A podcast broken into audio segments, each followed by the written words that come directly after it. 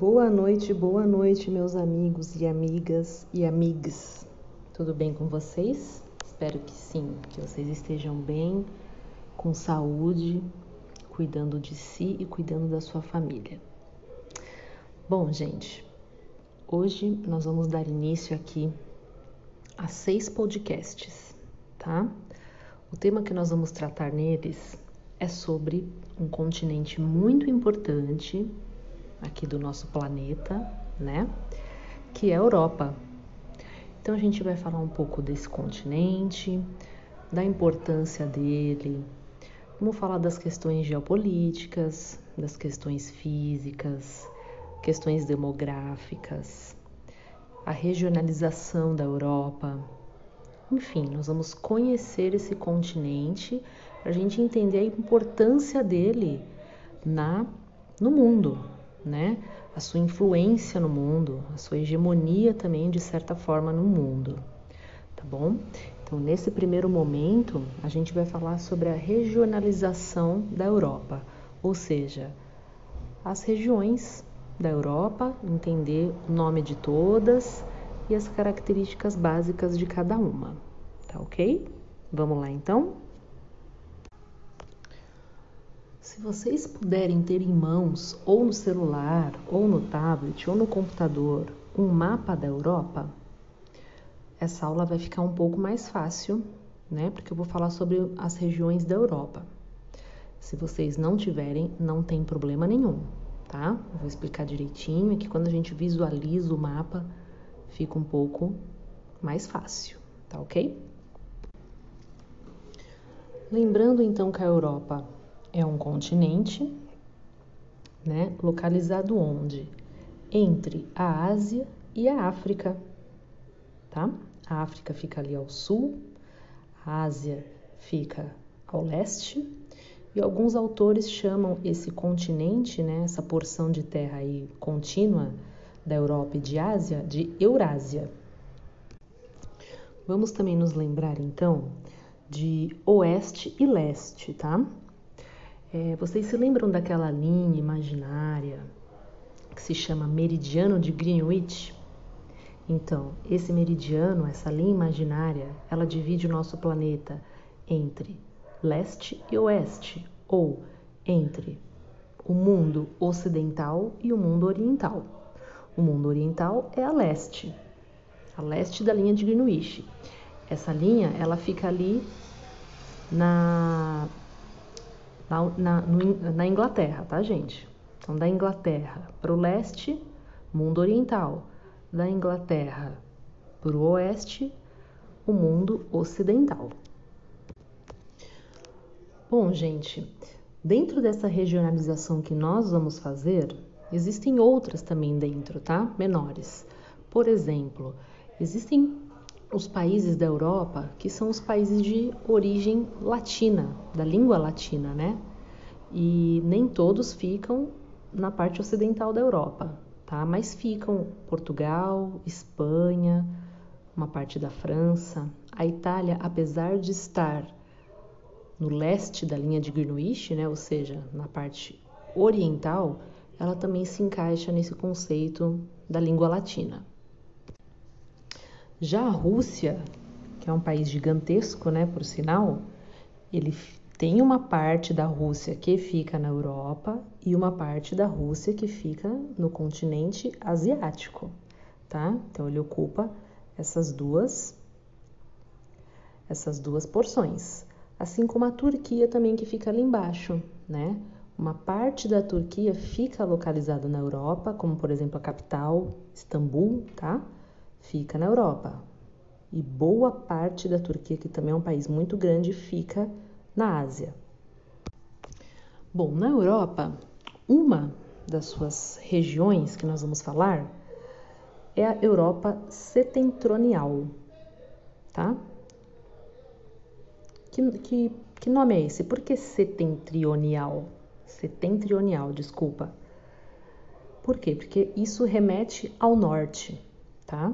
Então, ao norte da Europa, que tem os seguintes países, tá? Finlândia, Suécia, Noruega, entre outros, aqueles países nórdicos como eles estão ao norte, eles são chamados dos países setentrionais da Europa.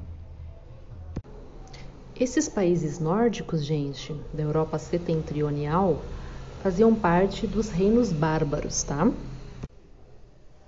Já ao sul da Europa, nós chamamos um conjunto de países ao sul de meridional, tá? Então, Europa meridional corresponde aos países do sul da Europa. E, por exemplo, a Itália está no sul da Europa. Além de estar na Europa, então meridional, ela também está ao leste, a porção oriente do continente, tá? Croácia, Romênia, Bulgária, a Grécia, a Turquia, todos esses países né, e mais alguns outros também estão ao sul da Europa, portanto, Europa meridional. Bom, pessoal, se ao norte temos a Europa setentrional, setentrional, desculpe, tô com um pouco de dificuldade de falar essa palavra, vocês perceberam, né? Europa setentrional, desculpem. E se ao sul nós temos a Europa meridional, né? Ao leste oriental, ao oeste ocidental e no meio. O que, que nós temos ao meio? Temos a Europa central, ok? Que está no meio. Quais são esses países que estão aqui no meio da Europa, por exemplo?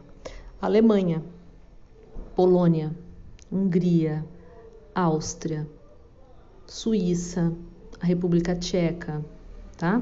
E alguns outros países também. Então, esses povos aqui da Europa Central, eles também têm as suas características parecidas, né? Por exemplo, são povos de origem germânica.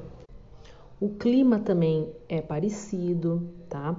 Porque, gente, quando a gente faz a regionalização de qualquer região, é porque ali encontram-se semelhanças, tá? Seja de povos, sejam de línguas. Lembra que eu falei também do, dos povos latinos? Entendeu? Tudo que tem assim uma semelhança, a gente faz essa regionalização. Seja na língua, seja no clima, seja no tipo de solo ou até mesmo nos costumes. Então, quando a gente vai estudar, quando a gente tem essa regionalização, a gente estuda por partes, por regiões semelhantes, tá? Então, isso é, facilita o nosso estudo. Pessoal, quando a gente vai estudar a Europa no sentido assim da geopolítica, né, ou seja, das relações de poder, a gente vê muito mais os do, dois termos, que são Europa Oriental e Europa Ocidental. Né? Quando são termos assim geopolíticos, a gente não fala muito de Europa Central, de Europa Meridional, né? a gente usa mais esses dois termos, Ocidente e Oriente. Mas por que, que a gente usa então mais esses dois termos, ao invés das, né, se a gente regionalizou em cinco regiões, por que, que a gente usa mais esses dois termos? Foi por conta, gente, da Guerra Fria, tá?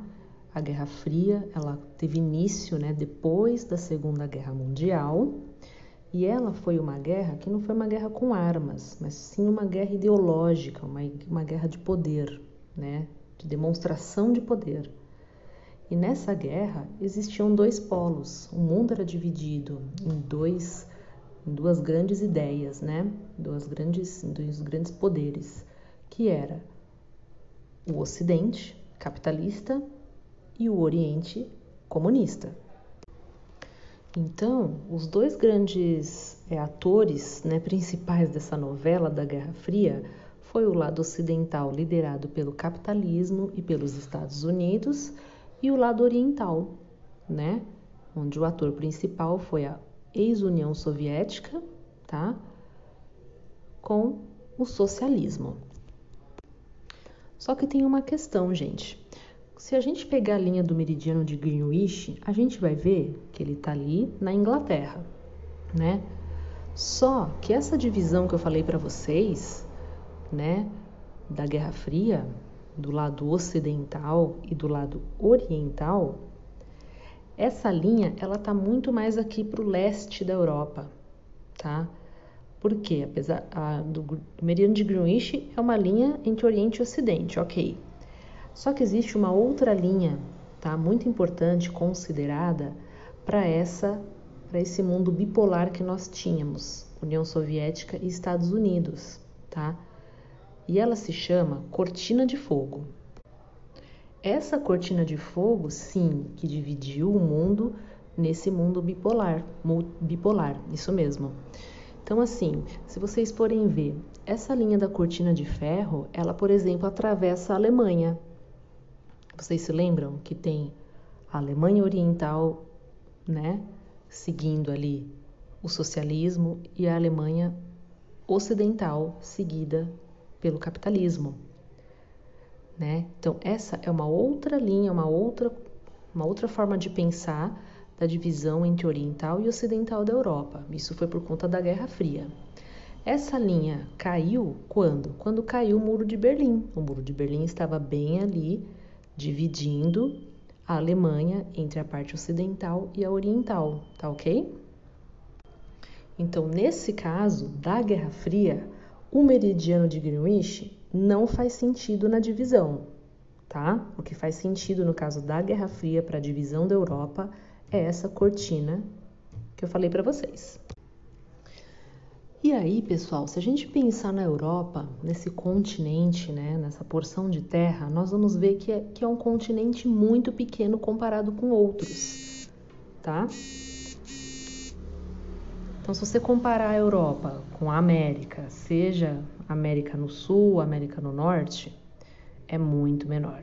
Com a África, então, nem se fala que a África é um continente gigantesco né, com a Ásia. Então, assim, é um continente pequeno. E aí nós vemos o que? Mesmo sendo pequeno, tem muitos países, tá? E como que esse continente tão pequeno, né, conseguiu é, exercer uma influência tão grande no mundo? Se a gente for comparar o tamanho do Brasil, que é um país único, a Europa inteira cabe dentro do Brasil e ainda sobra espaço, né? Então, um único país ele é maior do que um único continente. E aí, pessoal, a gente vê, né? Então, por que, que um continente tão pequeno, né? Ali no meio, ao norte da África e ao oeste da Ásia, teve. Por que, que esse continente teve tanta influência, né? E ainda tem, com certeza, né? Mas já teve mais na história humana. A Europa, gente, foi palco de muitas e muitas, tanto batalhas, guerras, revoluções, né? E essas, esses acontecimentos, eles se dispersaram pelo mundo inteiro, tá? Então, por exemplo, vou citar algumas coisas que tiveram na Europa, tá? Coisas grandes, né, que influenciaram tudo. O colonialismo, a expansão imperialista, as civilizações grega e romana, né, que a gente chama de, a gente chama ali a Itália, né, a Grécia, de os berços da civilização, né? Berço da civilização ocidental, logicamente, tá, gente? O Renascimento, a Revolução Francesa, que, nossa, os preceitos da Revolução Francesa influenciaram todo o Ocidente, né? Liberdade, fraternidade, o surgimento do primeiro bloco econômico do mundo, que é a União Europeia, tá? Enfim, lá foi o palco de grandes realizações humanas. Nós aqui no Brasil, a gente tem uma, uma influência muito grande europeia, muito grande na nossa, na nossa educação, né? nos nossos livros didáticos, se nós formos ver, né? nos mapas que a gente vê aí, a, a influência europeia é muito grande mesmo porque nós fomos colonizados pelos europeus, não só nós, mas também como o restante aqui da América, da América Latina, né? Tirando os Estados Unidos e o Canadá, todo o restante da América Latina foi colonizado por europeu, pelos portugueses e pelos espanhóis, correto? Então, eles, além de ter uma influência muito grande, eles também é, colonizaram muitos países, países não, né, colonizaram continentes. E na África também, não foi só aqui na América, na África também eles tiveram uma grande colonização. Inglaterra, lá na África foi Inglaterra, também Portugal e vários outros. E outros dois grandes acontecimentos que eu esqueci de citar aqui, gente, foram as duas guerras mundiais, né, gente? A Primeira Guerra Mundial e a Segunda Guerra Mundial correram no território europeu, né? E se lá foi palco também das grandes, do berço da civilização, também foi o palco dessas duas guerras, que não tem nada a ver com civilização, né, gente? Vocês veem que é, que é antagônico? É civilizado por um lado, é o berço, mas por outro, não foi nada civilizado essas guerras, né? Outra questão também que foi palco, né, lá na Europa, que a Europa foi palco, gente, foi da Revolução Industrial, né? A Revolução Industrial, ela transformou o mundo, né? Transformou muitas coisas, assim, classes sociais surgiram, a máquina a vapor, enfim, foi uma transformação muito grande, né? No crescimento de cidades, urbanização, urbanização do mundo.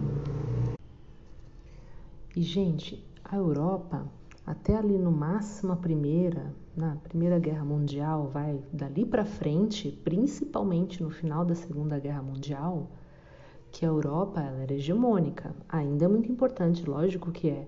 Só que o domínio dos Estados Unidos foi muito intenso depois da Segunda Guerra Mundial. Por quê? Porque a Europa foi o palco das guerras. E uma guerra, gente, ela destrói os territórios, ela destrói os países, ela destrói a economia. É muita gente que morre, né? Então, depois da Segunda Guerra, quem começou a ser o grande ator do mundo foi os Estados Unidos. Inclusive foram os Estados Unidos que ajudaram na reconstrução da Europa, né? Enviando muitos e muitos e muitos muitos dólares para lá para a reconstrução da Europa, tá? Então, essa foi a nossa apresentação primeira aqui sobre a Europa, tá? E no decorrer dos podcasts a gente vai é, deflagrando aqui vários assuntos sobre a Europa, esse continente incrível. Tá bom, gente? Um beijo então, até a próxima.